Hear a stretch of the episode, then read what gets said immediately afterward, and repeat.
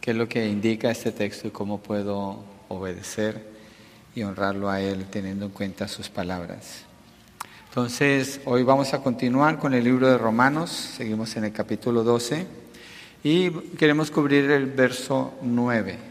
¿sí? El verso 9, el título del mensaje es Amando genuinamente, han pasado unas hojas, si no tiene, eh, los hermanos le van a hacer llegar una. Así que eh, queremos que todos la tengan, jóvenes, adultos, todos los que están aquí, que cada persona tenga una copia y eso les facilita un poco seguir la predicación. ¿sí? Y si toman notas, esas notas usted las lleva al grupo de hogar donde participa y allí puede participar con sus notas aportando para la edificación del grupo. Así que ánimo con esas notas. Amando genuinamente. Ah, el apóstol Pablo, cuando habla del amor en este texto, de Romanos 12:9 asume la realidad de la presencia del amor en la vida del creyente. Mire, el texto dice así, el amor sea sin hipocresía, aborreciendo lo malo, aplicándose a lo bueno. Eso es lo que vamos a estudiar hoy. Entonces, él está asumiendo que el amor está presente en la vida del creyente. Él está asumiendo que el creyente está capacitado para amar. Él está asumiendo que el creyente ha sido salvado para manifestar el amor de Dios, el amor de Dios que está ahora en él o en ella. ¿sí? Y él está asumiendo la realidad del amor y como cada creyente es partícipe de este amor, por tanto puede manifestarlo. Cada creyente lo puede manifestar. Y en esta porción el apóstol Pablo llama al creyente a revisar su propia condición frente al amor y cómo manifestarlo genuinamente. Y lo vamos a ver en cuatro partes. El amor, el amor sin hipocresía, aborreciendo lo malo y aplicándose a lo bueno. Creo que hice algunos cambios en algunas palabras ahí, pero básicamente se trata de eso. Entonces, antes de empezar, lo que vamos a ver es el amor. Ese es el tema hoy, el amor. Y lo que queremos ver es desde la palabra cómo nosotros observamos el amor, qué es el amor y cuál es nuestra parte en relación con el amor. ¿sí? Y después nos movemos a las dos partes que son una negativa y una positiva. Entonces, acordémonos que antes de llegar a este punto, Pablo estaba hablando o enseñando acerca de qué? Los dones, ¿cierto? Pablo habla de los dones. Antes de hablar de los dones, habla de la identidad del creyente. Antes de hablar de la identidad del creyente, la relación del creyente con el mundo, se separa y se transforma en la renovación de su mente. Y habla de la actitud que tiene, los dones, usarlos. Pero cuando llega al verso 9, Pablo está introduciendo este tema del amor, el cual es crucial en todo lo que él está hablando aquí hasta el final de este capítulo. Y si pensamos un poquito, no vamos a ir allí, pero Corintios, Primera de Corintios, capítulo 12, 13 y 14, habla de los dones, el uso de los dones, cuáles dones están vigentes y cuáles no. Pero el capítulo del medio, el capítulo 13, es el importante allí, es el amor. Y aquí en Romanos parece que Pablo está haciendo algo muy parecido, porque en medio de todo lo que él dice de los dones y de las acciones de los creyentes unos con otros, está hablando del amor. Entonces, primero, definiendo el amor. Entonces, del verso 9, saquemos la palabra el amor, paremos ahí. Van a decir, no va a explicar una coma o un punto, no, vamos a ver el amor. ¿sí? Y esta es la base para continuar el capítulo. Pablo da una lista de acciones de unos con otros, comenzando con los hermanos en la fe, los enemigos, buscar la paz con todos, la venganza, habla de todo eso hasta el final del capítulo. Todo lo que el creyente hace, de acuerdo a esa lista, de acuerdo a lo que habló de los dones, se fundamenta en el amor. Todo se fundamenta en el amor. Y el Señor Jesús contestó una pregunta que le hicieron acerca del mandamiento más grande, Mateo 22, 37 al 40. No vamos allí porque yo asumo que usted se lo sabe de memoria. Y dice, amarás al Señor tu Dios con todo tu corazón, con toda tu alma, con toda tu mente y con todas tus fuerzas, y a tu prójimo como a ti mismo. Toda la ley y los profetas se cumplen en estos dos mandamientos. Entonces, es una orden de parte de Dios amar. Amarás al Señor tu Dios es un, es un verbo imperativo, indica que hay que responder con obediencia. Entonces, el amor es algo que Dios ordena. Eso nos da una señal ahorita de lo que vamos a ver. Entonces, es el mandamiento principal que Jesús habla. Pablo lo presenta aquí en el medio de este capítulo tan importante de las obligaciones del creyente. Y como es una ley, todas las leyes de Dios demandan una acción para demostrar obediencia a Él, para vivir de acuerdo a su estándar. Y ese estándar es el que permite que se puedan llevar bien las relaciones con el prójimo, con Dios y con el prójimo. En este caso, es la iglesia del Señor la que tiene esta capacidad y esta necesidad de relacionarse bien. Entonces necesitamos entender el amor. Entonces, la manera como Pablo lo presenta en el verso 9 pone el amor como el sujeto, como el elemento central en la frase que él está hablando, como el factor que define todo aquí. Y se entiende que la intención del autor es mostrar la relación que el creyente tiene de manera personal, aquí es manera personal, con el amor, en el verso 9. Cuando pasamos la semana entrante, si Dios lo permite, verso 10 en adelante, es la relación del creyente con el amor en base a su prójimo, pero en esta es en relación consigo mismo. Va a ser mucho así. Entonces, estos elementos, Pablo los presenta aquí, los elementos que sostienen el de donde se sostiene todo por el amor. Entonces Pablo habla del amor asumiendo que quienes reciben la carta tienen amor, porque fíjense cómo dice, el amor sea sin hipocresía, aborreciendo lo malo, aplicándose a lo bueno. Él no está aludiendo a buscar algo que necesitan conocer, sino que ya está allí, si él lo asume así.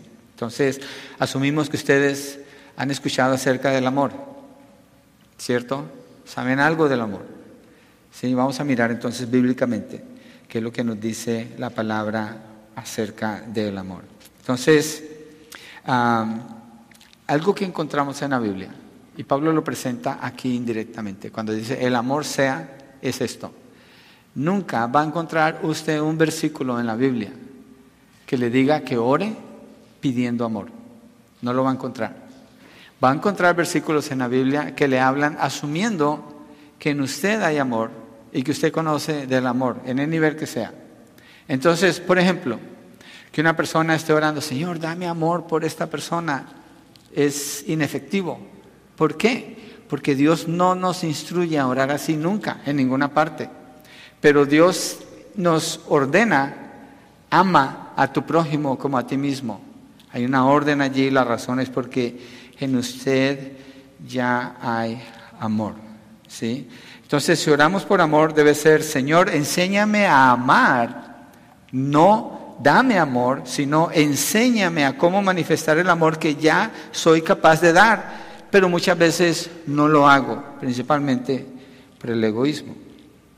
Entonces, este texto nos enseña cómo lidiar con el amor en nuestros corazones. Miren, es muy raro Sucede, pero es muy raro que una persona se relacione en odio.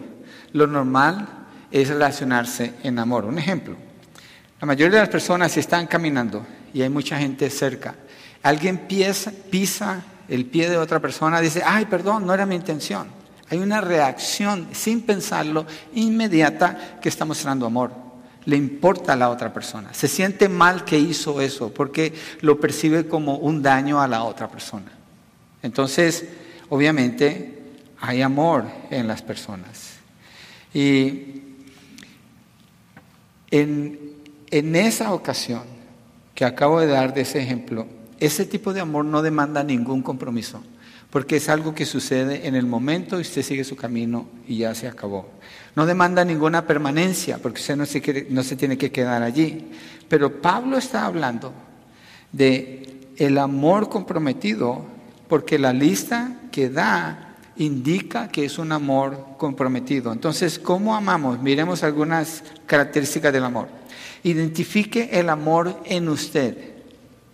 Ya usted tiene amor, no necesita hacer mucho como algunas personas inconversas que compran una pócima de amor, esto es diabólico, porque quieren que otra persona les ame o quieren producir algo con el amor, es algo diabólico. Es más, la intención de hacer algo así tiene que ver con buscar amor para sí mismos, lo cual contradice la esencia del amor. Entonces, el amor está en usted, usted no lo tiene que buscar, usted ya lo tiene, usted ya lo tiene. Esta mañana, cuando usted salió de su casa, ¿quién lo peinó a usted? Usted se ama, ¿cierto? ¿Quién le vistió? O sea, a menos que sea un bebé.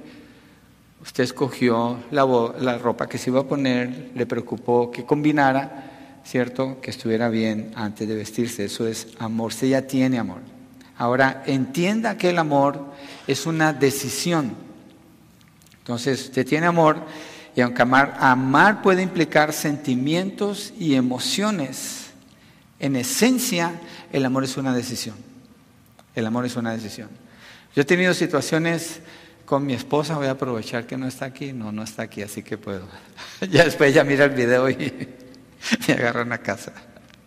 Pero a veces en el matrimonio hay discordia y hay situaciones que son incómodas, son molestas. Hay situaciones en que hemos tenido desacuerdo. Lo menos que yo siento es amor. Pero me acuerdo lo que Dios dice, ama a tu prójimo como a ti mismo. Y me acuerdo, yo tengo amor. Entonces, ¿qué hago con el amor? Es una decisión. ¿Cómo lo demuestro? Paso al lado de ella y le digo, todavía te amo. Porque quiero afirmar que aún en los tiempos difíciles, allí estoy para ella. En los conflictos a veces con los hijos, tenemos que confrontar alguna situación. La situación se pone difícil, tensa. Pero algo importantísimo que nosotros tenemos que hacer es afirmarlos y decirles, mira, no importa lo que pase con tu vida, no importa las decisiones que llegues a tomar, al final te voy a amar. Siempre te voy a amar, aquí voy a estar para ti. El amor es una decisión. No puede depender de una emoción como lo presenta el mundo, es una decisión. El ejemplo perfecto lo tenemos en la crucifixión del Señor Jesucristo. Cuando Él está en la cruz, Él toma la decisión de orar por los que lo están matando a Él. Esa es una decisión de amar que Él está tomando. Miremos la motivación del amor un poquito acerca de esto. Teniendo el poder para bajarse de la cruz, el Señor Jesucristo decide quedarse allí soportando la burla y la humillación. Se queda clavado. ¿Por qué? Porque está motivado por amor. La motivación del Señor Jesucristo es el amor para permanecer en la cruz. Primero, esa motivación lo hace por amor a quién? A Dios, el Padre. Él está amando al Padre plenamente porque lo demuestra en su obediencia. Y de esa manera es que Dios manifestó su amor por el mundo.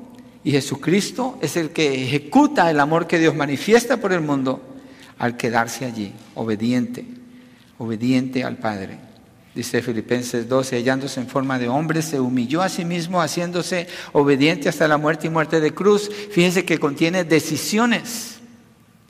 Se humilló, él tomó la postura, la actitud de humillarse. Y dice, se hizo obediente. Él tomó esa decisión de hacerse obediente hasta la muerte y muerte de cruz. Esto indica varios aspectos del amor que vemos aquí. Es una decisión, el amor. Es una decisión. Y ese es el amor que Cristo mismo anunció cuando le dice a Nicodemos en Juan 3:16, de tal manera amó Dios al mundo que ha dado a su Hijo unigénito para que todo aquel que en él crea no se pierda, mas tenga vida eterna. Jesucristo hace ese anuncio y Jesucristo vive ese anuncio hasta la muerte. Entonces esto nos lleva al siguiente aspecto del amor, que el amor es comprometido. El amor es comprometido. Ese compromiso Usted ya tiene un amor comprometido. Usted ya lo tiene. Esta mañana, regresando a esa ilustración de esta mañana, lo que usted desayunó, ¿usted comió lo que le gusta a usted comer? ¿Usted escogió su desayuno? Bueno, Uriel me dice que no, a él le dieron el desayuno. Pero normalmente cuando usted va a, coger, va a comer, usted va a un restaurante, usted escoge del menú lo que usted quiere comer. Usted está comprometido con usted mismo. Es más, les voy a demostrar algo más. Muchos de ustedes no vinieron hoy a la escuela dominical, que comienza a las 9.30 de la mañana. Voy a decir otra vez, no vinieron a la escuela dominical y su motivación fue el amor, el amor por usted mismo. Usted decidió quedarse en su cama más tiempo. Usted decidió quedarse haciendo otras cosas en lugar de venir a prepararse para cómo servir mejor a su iglesia. Usted tomó una decisión basado en amor, pero ese amor es el amor por usted mismo. Puede ser un programa de televisión, puede ser un partido importante que la persona quiere ver. Yo no estoy condenando nada de esto. No me tomen a mal, no es mi papel aquí ese. Lo que quiero es demostrar que usted tiene amor. Y por amor a sí mismo usted está haciendo varias cosas. No necesariamente son las mejores, pero sí está haciendo esas cosas. Usted tiene una motivación de amor. Es más, las personas que tristemente llegan al punto del suicidio, lo cual está altísimo ahora, altísimo como nunca antes, lo hacen por amor. Se dirá, ¿cómo que por amor? ¿Se motivan en el amor por alguien? En el amor al éxito financiero que no logran, en el amor en encontrar un sentido en la vida que no lo encuentran, en el amor por tener la aceptación de sus amigos cuando muchachitos se suicidan por lo que le dicen en sus textos de mensaje, en, en algún pecado oculto que ama tanto y no lo quiere confesar. La motivación es amor, un amor mal enfocado, pero siempre el centro es la misma persona. Usted tiene amor, usted tiene amor. Los adictos lo hacen porque les complace. Hay una, ah, una, evidencia de amor, obviamente mal enfocado, aunque destruyan su propio cuerpo, pero el placer momentáneo les gana porque complacerse se hizo un Dios, una prioridad sobre sus vidas. Usted tiene amor. Usted tiene un compromiso arraigado consigo mismo y algunos prefieren morirse haciendo lo que les gusta que decidir cambiar, porque sus centros son ellos mismos. Esta es una descripción que estoy dando de lo que es la humanidad. Nadie está exento de eso, tampoco los cristianos. No piense que estoy hablando de quien está a su lado, me estoy refiriendo a usted, a usted me estoy refiriendo. Y a mí.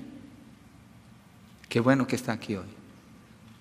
Abra sus oídos. Este es un tema muy importante. Este amor por sí mismo y en esa condición obviamente es destructivo. Pero el punto que quiero hacer es demostrar que usted sí tiene amor. Usted tiene la capacidad de amar, usted tiene un amor comprometido. Miremos el amor, las emociones y la voluntad. Todas las personas aman, pero ¿qué aman? ¿O cómo aman? Es la pregunta. Volvamos al amor de Cristo que nos puede ayudar con esto, porque de Él es quien aprendemos. Jesucristo decidió amar al quedarse en la cruz. Piensen esto, ¿cómo creen que Jesús se sentía cuando estaba en la cruz? Cuando le habían quitado su ropa, cuando lo habían humillado públicamente, cuando lo habían escupido en el rostro, cuando estaba su rostro inflamado, lacerado, sangrando cómo se sentía física, emocional y psicológicamente. Él mismo le había dicho a sus discípulos, antes de ir a Getsemaní, mi alma está muy afligida hasta el punto de la muerte. Mateo 26, 38 dice eso. Su alma, Él está hablando de toda su persona, su ser, su totalidad como ser humano. Mi alma está angustiada hasta el punto de la muerte. Pero Jesucristo va a Getsemaní, confronta esta situación y ora al Padre para vencer en la oración, para superar cualquier obstáculo que pueda hacer allí, por amor al Padre y por amor de lo que viene adelante. Él tiene un compromiso, sus emociones son sometidas a su amor. El amor no está sometido a las emociones, es al revés. Las emociones los sentimientos se someten al amor. De tal manera amó Dios al mundo que dio a su Hijo unigénito. Allí no hay emociones, allí hay una decisión, hay un compromiso. Y todo lo emocional y todo lo difícil y lo duro de ese amor quedó sometido a la decisión de amar. Usted tiene esa capacidad, Dios se la ha dado. Amarás a tu prójimo como a quien. Usted ama tanto, se ama tanto usted mismo, que seguramente en su closet tiene zapatos de sobra. Y yo también.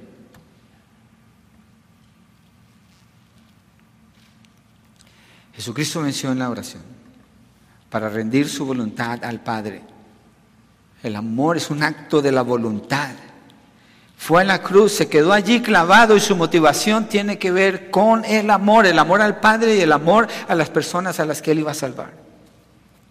Jesucristo, por ese acto de amor, no logró una satisfacción personal al quedarse en la cruz. No se convirtió en un mártir tampoco. Tampoco fue una víctima de las circunstancias. Jesús estaba cumpliendo el propósito de pagar por algo que él nunca hizo ni jamás consideró participar de tal cosa. Murió por sus pecados y por los míos. Es una decisión de amor.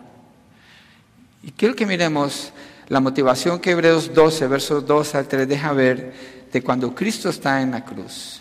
Lo presenta como el autor, el consumador de la fe. Tenemos que mirar el amor desde la perspectiva bíblica para que entendamos el poder que tiene el amor, la capacidad que tiene y la necesidad que tenemos de al entender bien el amor, que tomemos decisiones por amor, no por emociones. Hebreos 12, 2 al 3 dice, pues los, puesto los ojos en Jesús, el autor y consumador de la fe, quien por el gozo puesto delante de él, esto es clave, soportó la cruz despreciando la vergüenza y se ha sentado a la diestra del trono de Dios. Consideren pues a aquel que soportó tal hostilidad de los pecadores contra él mismo, para que no se cansen ni se desanimen en su corazón. Está diciendo que el Señor Jesucristo soportó la cruz porque tenía algo frente a él por el gozo puesto delante de él, soportó la cruz. ¿Cuál es ese gozo que el Señor Jesucristo le está motivando por amor para quedarse allí en la cruz? Ese gozo es usted. Ese gozo es ver su vida transformada. Ese gozo es proveer el medio para que usted tenga el perdón de sus pecados y la vida eterna. Pero la manifestación de ese amor a Él le está costando todo, absolutamente todo. Las emociones no pueden gobernar el amor de una persona. Hay parejas que en el matrimonio dicen, es que ya no siento amor. ¿Y eso qué tiene que ver? Imagínense que Cristo hubiera estado en la cruz, ya no siento amor, mira esta gente cómo me trata. Eso no importa. no estoy diciendo que no sea valioso, pero no es el factor determinante para amar. No es, no puede ser. No es. La Biblia no lo presenta así. Pablo mismo en 1 Corintios 13 dice que el amor es sufrido. ¿Por qué Pablo habla de sufrimiento cuando habla de amor? Estamos viéndolo en la vida del Señor Jesucristo y lo notamos en la vida real. Su matrimonio, mi matrimonio, sus hijos, mis hijos, nuestros vecinos y todo tipo de relación demanda sufrimiento. Y eso no indica que el amor se acaba. Es falso. El amor no se acaba. La decisión de amar es la que está en juego allí, porque las emociones se le da un lugar que no necesitan tener. Quiere decir que una persona ama y siempre va a ser fría. Si ama, no, sus emociones le van a seguir. Pero usted necesita tomar primero la decisión de amar. Eso es lo primero que usted hace, la decisión de amar. Es una decisión y se demuestra por el compromiso que la persona toma de manera voluntaria ese compromiso se mueve del amor por Dios inicialmente y entonces es mostrado a las personas alrededor. Si usted se queda con el amor que usted ya tiene, usted tiene mucho amor, es como un lago que le entra el agua, pero no tiene salida. Y ese agua se empieza a podrir, a oler mal y causa destrucción. causa destrucción y muerte. Yo acabo de visitar en febrero un lugar donde el agua entra pero no sale. No hay nada de vida en ese lugar, muerte solamente. Tiene que dar el amor. El amor que usted tiene, cerciores que usted mete eso en su cabeza y en su corazón, no es para usted. El amor jamás opera para sí mismo. Funcionamos en base a eso porque así somos por naturaleza egoístas, pero ese no es el propósito del amor, no es. No es, no fue diseñado así. Quiero hacer mención del primer amor, cuando el Señor salva a una persona y esta persona nace de nuevo, ¿qué sucede con esa persona? Hay una explosión adentro de sí porque empieza a experimentar el amor de Dios que está liberando el amor que está en esta persona y no soporta el tener que hablar de Jesucristo, tener que hablar de la palabra, tener que hablar de la bondad del Señor, del amor, de la gracia, de la misericordia, del perdón, de la vida en Cristo Jesús. Esa persona fluyen ríos de agua viva de su corazón. Pero ese amor se puede enfriar, como dice Apocalipsis capítulo 2 a la iglesia de Éfeso. Esto tengo contra ustedes, que han dejado su primer amor. Eso es una decisión, lo que indica allí es que es una, una decisión. Entonces, estamos de acuerdo en que todos tenemos amor. Estamos de acuerdo que el amor no depende de las emociones. Puede producir emociones, pero no depende de las emociones, es una decisión. Estamos de acuerdo que el amor es un compromiso. Estamos de acuerdo que el amor primero es amor a Dios y entonces amor al prójimo. Una vez una persona me decía, Enrique, nomás cerciórate que tú tienes tu tanque lleno, que emocionalmente tú te sientes bien, que estás bien saludable y entonces tú vas a poder dar mucho. Y dije yo, ¿de veras? Cristo entonces, ¿qué fue lo que dio en la cruz? ¿No se vació Él? ¿No dejó Él todo? ¿No soportó todo tipo de aflicción para dar amor? Él no estaba recibiendo nada allí. Para dar amor no dependemos de, de estar llenos nosotros. Créame, no. El Señor Jesucristo mismo dice, ama a tu prójimo como a ti mismo. Lo que está diciendo es, ya te amas tanto, necesitas dar ese amor, no lo dejes ahí, no es para ti. Entonces la motivación del amor tiene que ser por el honor y la gloria a Dios, por honrar a Él. Él es, Él el digno de supremo amor y adoración. Entonces amamos al prójimo. Pero ahora sigamos con lo que el apóstol Pablo dice porque él muestra una característica del amor y cómo el amor no debe de ser. Punto 2. El amor genuino. Verso 9 sigue allí en Romanos 12 el amor sea sin hipocresía. Que, mire, si usted presta atención a estas dos palabras, debe, de, debe producir una impresión en su corazón, porque amor, hipocresía, esas dos palabras que vayan ahí juntas, y dice el amor sea sin hipocresía en griego, esa palabra es una sola, el sin no está allí. ¿Y por qué Pablo menciona inmediatamente, después de hablar del amor, que sea sin hipocresía? ¿Será que es algo común con lo que los creyentes tienen que lidiar en sus propias vidas? Usted dirá, ¿no está diciendo hipócritas? Sí, lo estoy haciendo, porque la palabra lo hace. La palabra lo hace. Y quiero dejar algo claro antes de tocar este punto.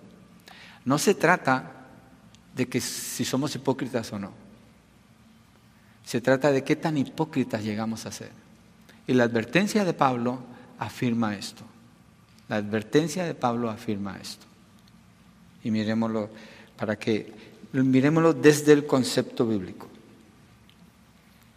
Sin hipocresía, como dije antes, es una sola palabra que usa Pablo, pero tiene que, traducir, tiene que traducirse al español con la preposición sin para que tenga sentido y se refiere a algo que es sincero y sin ninguna pretensión es lo que es, algo genuino, no una copia, no una pretensión, sino algo transparente, algo verdadero.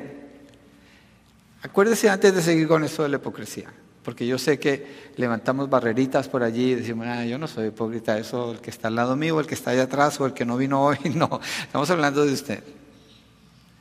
La descripción del amor la vimos en Cristo Jesús. El amor no tiene que ver con las emociones. El amor no tiene que ver con una preferencia. El amor es una decisión de la voluntad. Pero el amor es algo que es un compromiso permanente. Un compromiso permanente.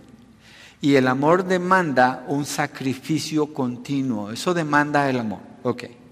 O sea, y usted dice, ok, ¿soy hipócrita o no? Usted tiene que decidir.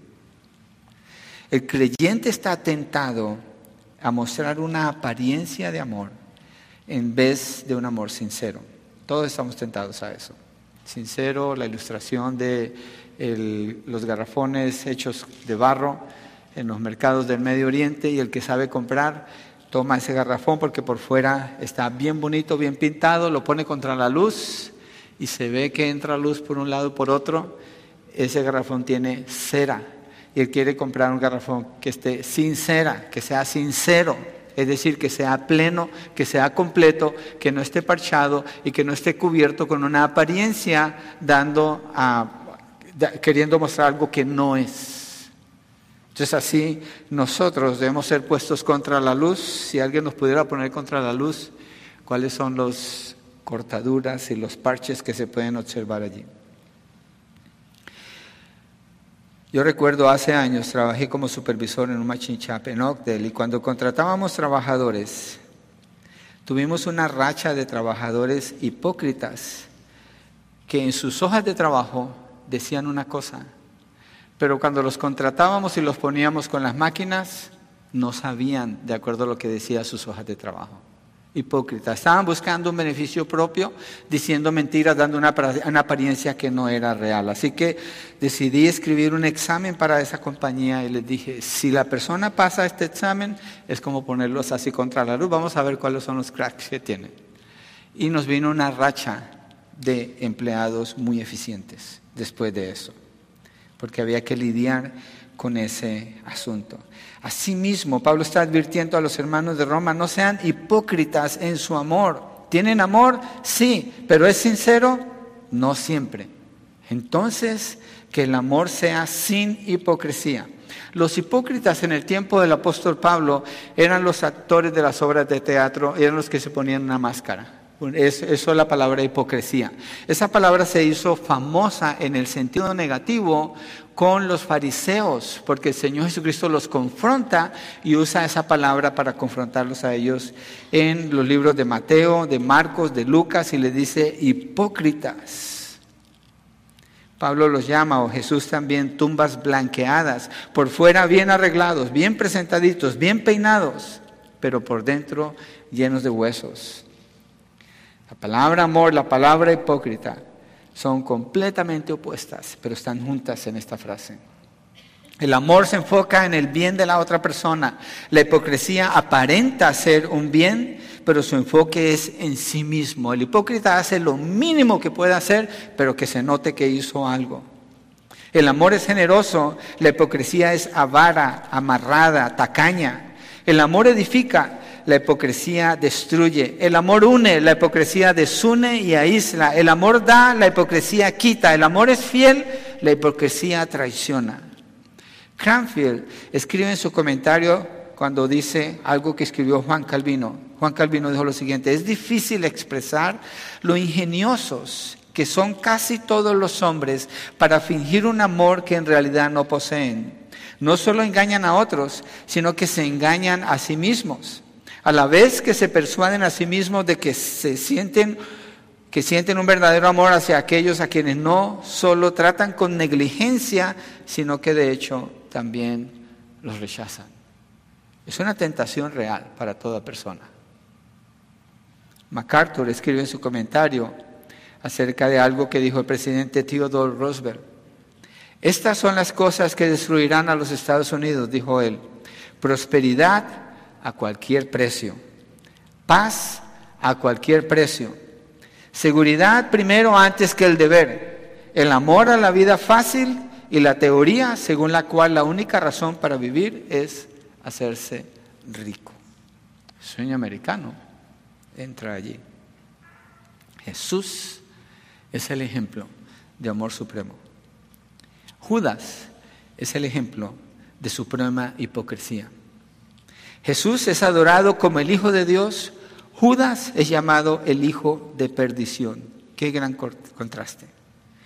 Si usted ha usado la máscara de la hipocresía, indudablemente que lo ha hecho. Tiene que quitársela. El amor debe ser sin hipocresía. Tenemos que hacer esa máscara a un lado. Yo no estoy diciendo, por favor no me entiendan mal, iglesia, yo no estoy diciendo que usted vive para ser un hipócrita. Yo lo que estoy diciendo es que usted como yo somos tentados con la hipocresía. Es la naturaleza humana. Pablo mismo dice en Romanos capítulo 7, lo que quiero hacer no lo hago y lo que no quiero hacer eso termino haciéndolo. Miserable de mí, ¿quién me ayudará? ¿Quién me librará de este cuerpo de perdición? Y dice, gracias sean a Dios por Cristo Jesús nuestro Señor. La libertad está en Cristo.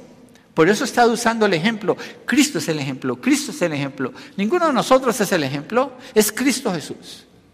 Y tenemos que mirarlo a Él y siempre mirarlo a Él para luchar contra esto y para superar esto y entonces funcionar en base al amor, usando los dones para edificarnos mutuamente y servirnos como Dios nos llama a servirnos, a servirnos. Debemos luchar. Usted debe luchar por mostrar un amor genuino. Luche por eso. No asuma que ya todo está bien, pero piense en qué áreas puede crecer. Podemos hacerlo porque este texto lo ordena. Tenemos el Espíritu Santo en nosotros y el fruto del Espíritu Santo, el primer elemento de los nueve elementos del fruto del Espíritu Santo es el amor. Por alguna razón, Pablo lo escribió de primero allí en Gálatas capítulo 5.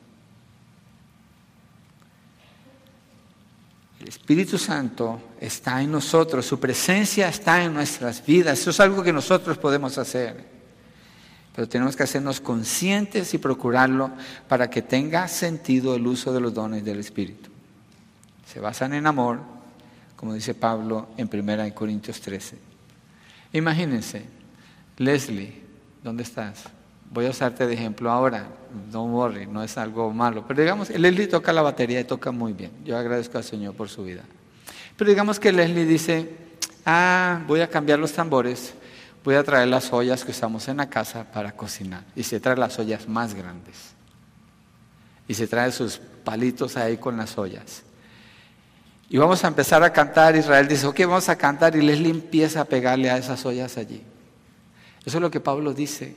Si no tengo amor, soy como címbalo resonante. Y tal vez un minuto o dos y decimos, ah, qué chistosa Leslie, mira. Pero después vamos a querer que pare. No vamos a soportar ese, ese dele, dele, dele. O cuando en casa los niños pequeños empiezan a jugar así, está bien. O tienen un juguete que tiene una sirena y usted lo oye un rato, pero después dice, ya quítale las baterías, por favor. Así somos todos nosotros. Así somos todos nosotros. Gracias Leslie, ya, ya terminé el ejemplo. Pero así somos todos nosotros. Cuando no hay amor, es lo que somos. Un símbolo que resuena. Una nota que está fuera de lugar, que no encaja, que no sirve, que, que molesta. Es algo molesto. ¿De qué sirve tener todo lo que podamos tener si no hay amor? Y hablando de lo espiritual hablando de lo espiritual dentro de la iglesia del Señor. Entonces, definitivamente tenemos amor. El amor no depende de sus emociones, no depende de sus preferencias, no depende de las personas que le gustan o no le gustan. Es una decisión, es de su voluntad. Sus emociones van a seguir a su amor, no su amor a sus emociones. Y es un compromiso que permanece aún hasta la muerte, como el Señor Jesucristo nos da como ejemplo. Y este amor tiene que ser sin hipocresía. Tenemos que luchar, cada uno de nosotros. Usted no lucha con la hipocresía de su hermano, no se preocupe por eso. Es usted. Yo le estoy hablando a usted.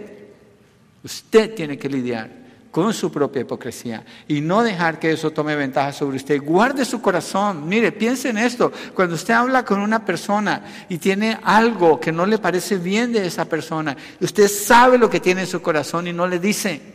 Usted sabe lo que está sucediendo en su corazón. Tiene una lucha, usted tiene que lidiar con eso. ¿Y cómo lo va a hacer? En oración, en ruego, en súplica. Usted va a bendecir a esa persona. Usted va a orar por esa persona. Y usted va a rogar que el Señor le ayude a guardar su corazón puro. Así que cuando usted habla con esa persona, usted no tiene una máscara, es usted. Con las limitaciones que usted tenga, con las dificultades que usted tenga. No tiene que pretender nada. Este mundo en que vivimos impulsa la hipocresía a mil por hora. A mil por hora. Nomás mire las páginas de Facebook o Twitter. Me sorprende, y perdón si ofendo a alguien aquí, no estoy pensando en nadie en particular. Cuando parejas se dicen en Facebook, ay, te amo y te amo tanto. Entonces, yo digo, ¿que no se ven en la casa? Eso es hipocresía. Poner una máscara allí. ¿Cuánto amo a mi esposa? Oh, mira, te quiero decir esto en público. Eso es hipocresía. ¿Qué otra cosa es? ¿Qué otra cosa? Es hipocresía. El proverbio dice que el que bendice a su prójimo en la mañana se le cuenta como maldición porque es un hipócrita. Lo está haciendo públicamente, lo está haciendo en alta voz para que lo oigan. El amor del Señor Jesucristo no tiene nada que ver con la hipocresía. Nosotros tenemos que considerar su amor y guardar nuestros corazones para no dar espacio a la hipocresía, aunque es una lucha que tenemos diaria, todos nosotros. Todos nosotros. Ahora miremos cómo hacemos esto. Punto 3. El amor aborrece lo malo. ¿De qué está hablando Pablo aquí cuando dice que el amor aborrece lo malo? Es raro. Mira las palabras que están aquí. Amor no hipocresía, amor, aborrecer. ¿Sabe qué es aborrecer? Es odiar. Aborrecer es odiar. Aborrecer es abominar. Aborrecer es rechazar. Está hablando de algo intenso, de algo total, completo. Dice, aborreciendo lo malo. Es detestar, es una, la manera como está escrito cuando dice aborreciendo en español es un verbo que indica a una acción constante, no termina, siempre se está llevando a cabo. ¿Un cristiano odia? ¿Un cristiano aborrece? Sí, aquí dice, aborreciendo lo malo. ¿Qué es lo malo? Simplemente todo lo que Dios llama malo es el estándar, Él es el estándar de bondad. Cuando da su ley, muestra su carácter en ella, es un carácter de bondad, de bondad y de amor. Bondad, veracidad y amor. El que sigue su estándar, sigue la bondad del amor, la misericordia, la veracidad, la compasión. Amar al Señor es inseparable de obedecerlo a Él. Para el creyente, obedecer al Señor viene de conocer bien su palabra. Miremos algunos lugares que nos hablan de eso. Salmo 97, 10. Vamos allí. Salmo 97, 10. Yo sé que no he usado tantas escrituras todavía, pero los conceptos que he estado presentando los traigo desde la Biblia. No es mi opinión. Yo no estoy dando mi opinión. Si le estuviera dando mi opinión, sería hipócrita pretendiendo que yo sé estas verdades, cuando el que sabe estas verdades es Dios y es el que, Él es el que nos habla. Salmo 97, 10 dice, los que aman al Señor aborrezcan el mal, odien el mal, detesten el mal, abominen el mal. Él guarda las almas de sus santos, los libra de la mano de los impíos. Entonces, amar a Dios demanda odiar el mal. ¿sí? Y es un contraste, aquí está en este verso, del que ama a Dios y el que es un impío. El impío, el que no es justo, aquí está. ¿sí? Proverbios 8:13, miremos ese texto en Proverbios, está enseguida después de Salmos, donde habla acerca del temor del Señor. ¿sí? Hay un texto que dice, el, el temor a Dios es el principio de la sabiduría, pero este, este habla del temor al Señor en otro enfoque. Proverbios 8, verso 13, dice así el rey Salomón. El temor del Señor es aborrecer el mal. Y junto con esto pone el orgullo, la arrogancia, el mal camino y la boca perversa, yo aborrezco. Hay, una acción, la persona que ama tiene una acción negativa hacia lo que es malo, constantemente tiene esa acción. No es el concepto del mundo que dice Dios es amor y las personas están en su inmundicia de pecado, en fornicación, en adulterio, en homosexualidad, en mentiras, en lo que sea, y dicen Dios es amor y no están odiando su pecado, ellos no conocen el amor de Dios, ellos no conocen el amor, es más, no entienden qué es el amor. No entienden.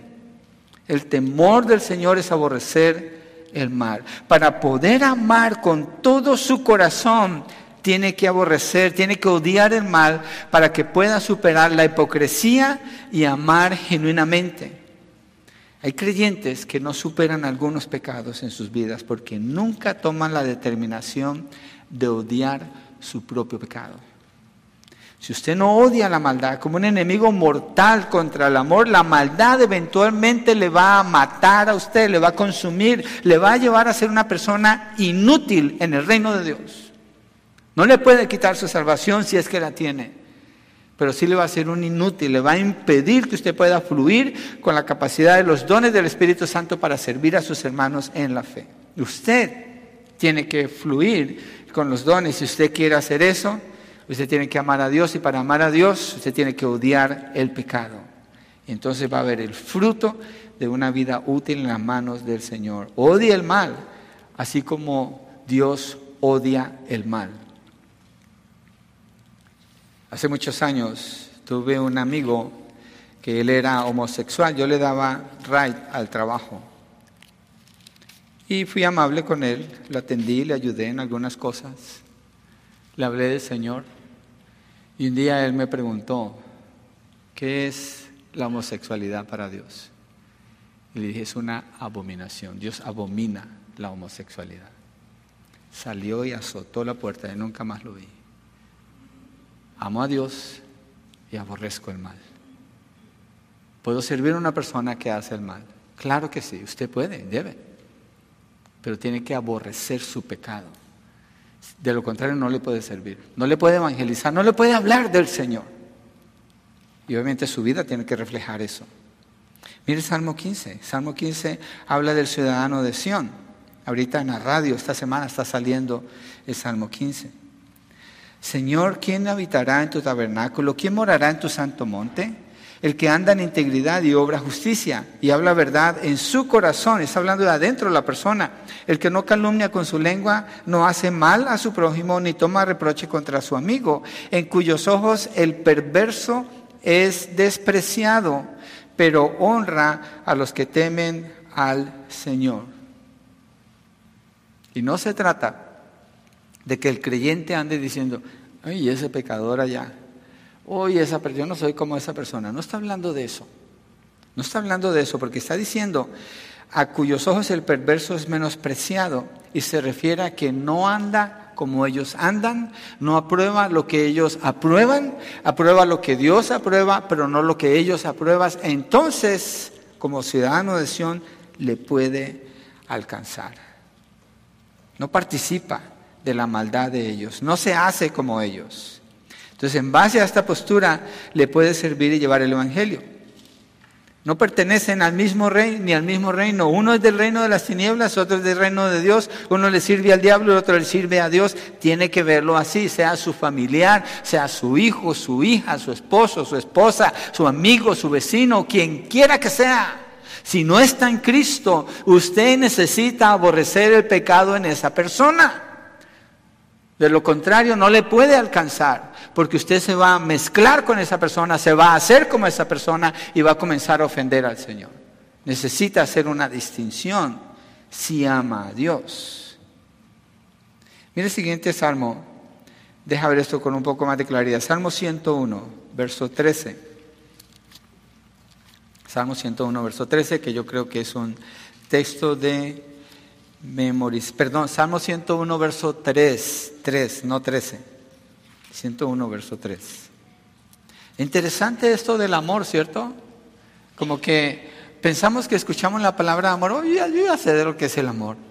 Y las tarjetas de, ¿cómo se llama esa fiesta? ¿Es en febrero o en marzo? Amor y amistad. Están bonitas, ah, no digo que sean pecaminosos, pero no hay verdad ahí. Muchas veces no hay verdad. Salmo 101, verso 3. No pondré cosa indigna delante de mis ojos. Aborrezco la obra de los que se desvían. Y mire el concepto como lo completa él aquí. No se aferrará a mí. Es, tenemos dichos comunes. Dime con quién andas, te diré quién eres. Muchas personas son muy solitarias, pero en su casa andan con prostitutas, con ladrones, con asesinos, con idólatras, con brujos, con brujas. Ahí lo tienen el televisor, bien abierta esa ventana, bien amigotes, bien abrazados ahí, disfrutando. Aquí dice, no pondré cosa indigna delante de mis ojos, aborrezco la obra de los que se desvían. Mi esposa y yo, lo comenté una vez, fuimos una vez al cine y en uno de los comerciales antes de la película salen dos hombres que se van a dar un beso y los dos dijimos, ¡Eo! Así en voz alta, en el teatro. Y nos miramos los dos, ¿qué hacemos? Aborrecemos lo que Dios aborrece. Eso es una abominación, que un hombre se acueste con un hombre o una mujer con una mujer, o ahora lo que quieren hacer las personas con los animales y legalizar todo tipo de inmundicia. Para el mundo es normal, no para el creyente. Acuérdese, capítulo 12 de Romanos, versos 1 y 2. No se acoplen al mundo. No acepte jamás el mundo como algo normal. El mundo no es normal. El mundo no es normal. Es abnormal. Es contrario. Está al revés. Y ellos celebran lo que es malo llamándolo como bueno y lo que es bueno llamándolo como malo. El creyente tiene que aborrecer eso en su corazón con todo su corazón. No creyéndose que es más que ellos, pero acordándose de dónde lo sacó el Señor, quién era usted antes. Y mostrando misericordia, pero tiene que aborrecer. Tiene que aborrecer eso. Miren, un ejemplo más, Proverbios 6, de seis cosas que Dios abomina. Proverbios 6, 16. Este es un texto para memorizar. La persona que me discipuló a mí me enseñó a memorizar este texto recién convertido. 16 al 19, seis cosas hay que el Señor odia. Una pausa antes de leerlas. Si Dios odia algo y usted es un creyente, ¿usted debe de odiarlo también? Absolutamente. Absolutamente. Seis cosas hay que el Señor odia y siete son abominación para Él. Ojos soberbios, lengua mentirosa, manos que derraman sangre inocente, un corazón que trama planes perversos, pies que corren rápidamente hacia el mal, un testigo falso que dice mentiras y el que siembra discordia entre hermanos. Siete cosas que están aquí claritas. ¿Cómo debe usted aborrecer eso? Acuérdese, el amor sin hipocresía, Comienza, Señor, yo no quiero ser esta persona. Yo no quiero ser el que hace esto. Yo no quiero estar allí. Y si alguien lo hace, aborrezco lo que hizo, pero yo no voy a maltratar a esa persona. No tengo derecho. El Señor me dice que ame a mi prójimo como a mí mismo. Entonces le tengo que hablar con la verdad del Señor y llamarlo para que venga al Señor. O si yo soy el ofensor, estar abierto y dispuesto para ser corregido. Ser creyente, mire hermanos, escuche esto, ser creyente no le hace inmune al contagio del pecado. Si usted se acerca al pecado, si usted no aborrece el pecado, el pecado le va a contagiar. Piense lo que hacen los cirujanos. Los cirujanos, ellos tratan todo tipo de enfermedad, enfermedades mortales, enfermedades contagiosas, pero están entrenados para ellos no contagiarse. Le están ayudando al paciente, pero ellos están protegidos. El creyente tiene que estar protegido en su corazón. Salmo 1 dice, bienaventurado el varón que no anduvo en camino de malos ni estuvo en camino de pecadores, ni en silla de escarnecedores se ha sentado, ni el, ni el consejo, ni el camino, ni la silla, nada, no, no, un no absoluto. No hay espacio para eso. El creyente que ama a Dios se separa de lo que el mundo celebra y hace y lo llama como se debe de llamar de la manera adecuada, con amor, con compasión, con misericordia, porque ama a Dios y le importa agradar a Dios. Mira lo que dice Judas, verso 22 al 23, para que vean que no estoy exagerando con lo que dice aquí. Judas, verso 22 al 23. Estas son cosas que suceden en el corazón. Usted no necesita estarlas anunciando públicamente o si lo demanda la situación, hágalo públicamente. Pero principalmente en la Biblia no está hablando al corazón. Mira lo que dice Judas 22, 23. Tengan misericordia de algunos que dudan. A otros sálvenlos, arrebatándolos del fuego, y de otros tengan misericordia con temor, aborreciendo aún la ropa contaminada por la carne ¿Por qué habla Judas así? No pienses que no puede ser alcanzado y tocado por el pecado y ser contagiado con eso. Si tu postura es débil, si tú eres una persona sin convicción, necesitas aprender a tener convicción. Necesitas aprender a ser recto y verdadero delante del Señor y llamar lo que Dios llama como pecado, decirle pecado. Por eso la psicología que no es una ciencia, es un invento del hombre desde los años 1850 para acá. Es tan peligrosa cuando se acepta dentro de la iglesia del Señor porque cambia los términos y ya no llama al pecado como pecado. Al borracho le dice, oh, está enfermo. Y al que hace maldad, quién sabe qué pasó en su vida, a lo mejor es un trauma quiere justificar la maldad a toda costa, pone a la persona en el centro. El amor, sin hipocresía, pone a Dios como el centro, de Él toma su estándar y en base a ese estándar mira todo desde ese estándar, no desde su propio estándar. Si Dios lo llama mal, es mal y la respuesta es aborrecer eso.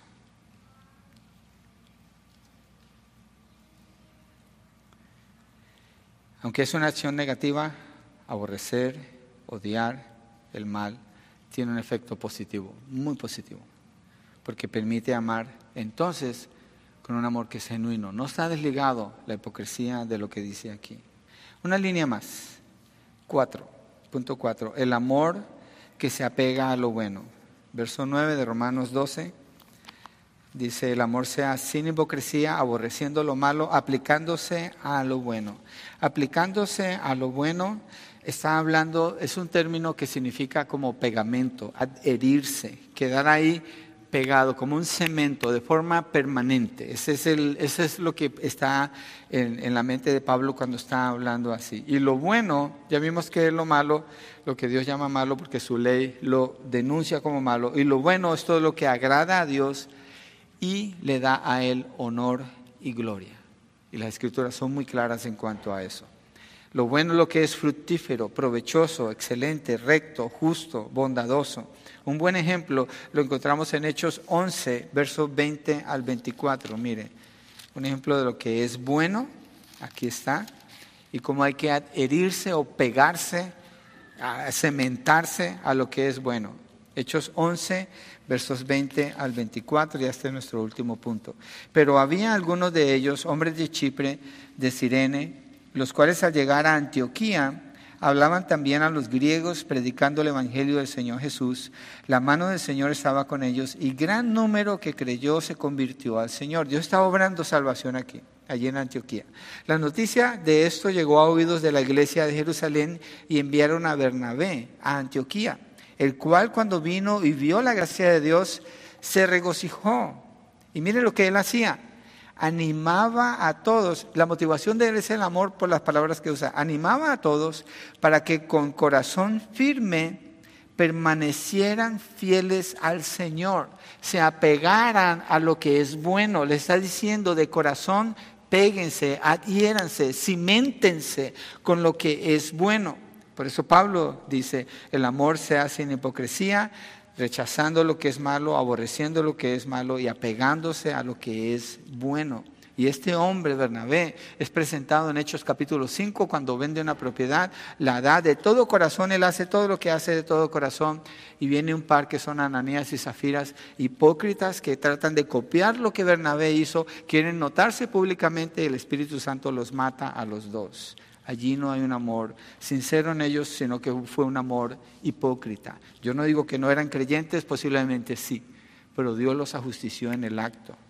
Y Bernabé sigue permaneciendo como un hombre de bien, como un hombre justo y como un hombre que busca lo bueno para las personas que se están gozando en el Señor y les dice, permanezcan, adhiéranse, perseveren en esto.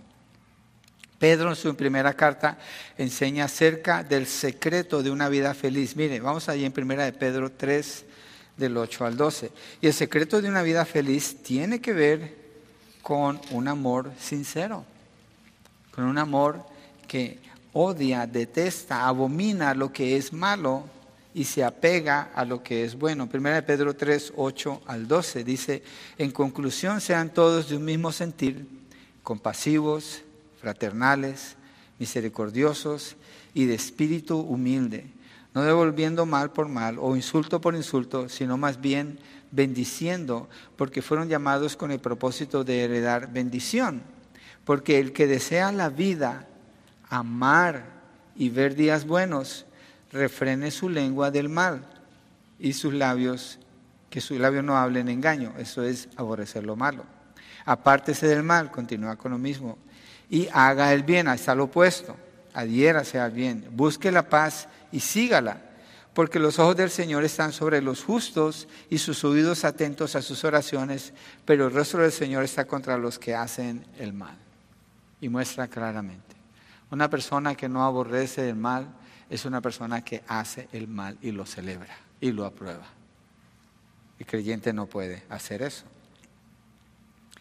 Filipenses 4:8, todo lo que es verdadero, todo lo honesto, todo lo justo, todo lo puro, todo lo amable, todo lo que es de buen nombre, si hay virtud alguna, si algo digno de alabanza, en esto pensar. Ahí tiene una lista de lo que es bueno. Memorícese ese texto, úselo como un filtro en su mente. Y cuando vengan pensamientos que no son buenos, usted aborrezca eso, pero inmediatamente acuda a la verdad de Dios. Y ahí tiene esa lista. O lo demás, hermanos, todo lo que es verdadero, todo lo que es, bueno, ya lo dije en memoria, ahorita ya no lo puedo decir. Vamos a mirarlo ahí porque aquí está en otra versión igual. Pero Filipenses 4.8. Vale la pena pasar tiempo con ese texto y ese texto le equipa a usted para decidir qué es en lo que debe pensar y en lo que usted debe pensar, lo que usted va a hacer y así va a amar. 4.8, por lo demás, hermanos, todo lo que es verdadero, todo lo digno, todo lo justo, todo lo puro, todo lo amable, todo lo honorable si hay alguna virtud o algo que merece elogio, en esto mediten. En esto mediten. Ahí está la lista de cómo buscar las cosas buenas. Y quiero que miremos otro capítulo. Ustedes no tienen prisa, ¿cierto? Todavía nos queda tiempo. Estamos bien de tiempo, no se preocupen. Quiero que miremos otra porción. Ya estamos llegando al final, estoy jugando. En el Salmo 119. El Salmo 119, este salmista dedicó 176 versículos para hablar de la verdad de Dios, para exaltar la palabra de Dios. Y nos deja ver lo que es ese, esa, esa búsqueda intensa de la verdad, de lo que es bueno, pegarse a lo bueno, tiene que ver básicamente con el conocimiento de la ley de Dios, de la palabra del Señor. Dice, verso 9, Salmo 119, ¿cómo puede el joven guardar puro su camino? guardando su palabra. Aquí está hablando apegándose a lo que es bueno. ¿Dónde encuentra lo que es bueno? En la palabra. Verso 11. En mi corazón he atesorado tu palabra para no pecar contra ti. Si tiene Reina Valera, dice, en mi corazón he guardado tus dichos para no pecar contra ti. Los guarda, están apegados allí a su corazón. Mire el verso 31 y 32. Me apego a tus testimonios, Señor, no me avergüences. Por el camino de tus mandamientos correré, porque tú ensancharás mi corazón. Mira el verso 88, donde dice, vivifícame conforme a tu misericordia para que guarde el testimonio de tu boca. Verso 97. Cuánto amo tu ley, todo el día es ella mi meditación. Verso 101. De todo mal camino he refrenado mis pies para guardar tu palabra. Verso 148. Dice, mis ojos se anticipan a las vigilias de la noche para meditar en tu palabra. Estoy esperando, estoy esperando, Señor, cuando medito en tu palabra. Estoy ansioso, anhelo ese momento. Quiero guardar tu palabra en tu corazón. Es mi guía, es mi luz, es mi lámpara, es mi dirección. Tu palabra. Eso es la segunda parte de apegarse a lo que es bueno.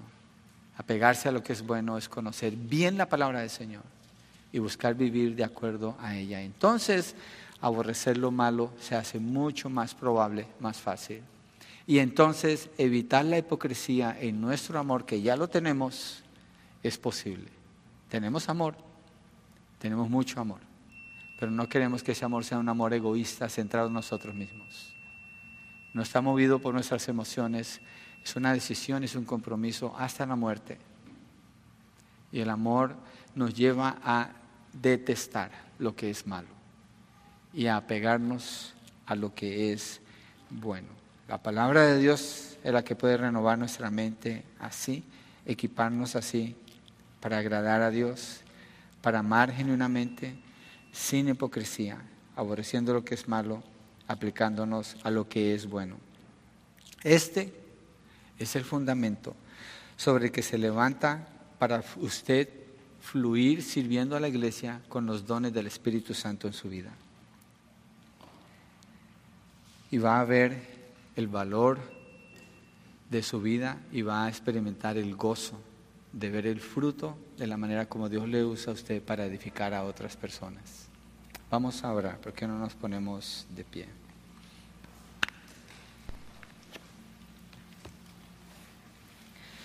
Una línea tan corta como el verso 9, pero que contiene tanto, si nos detenemos a, a observar y a mirar allí.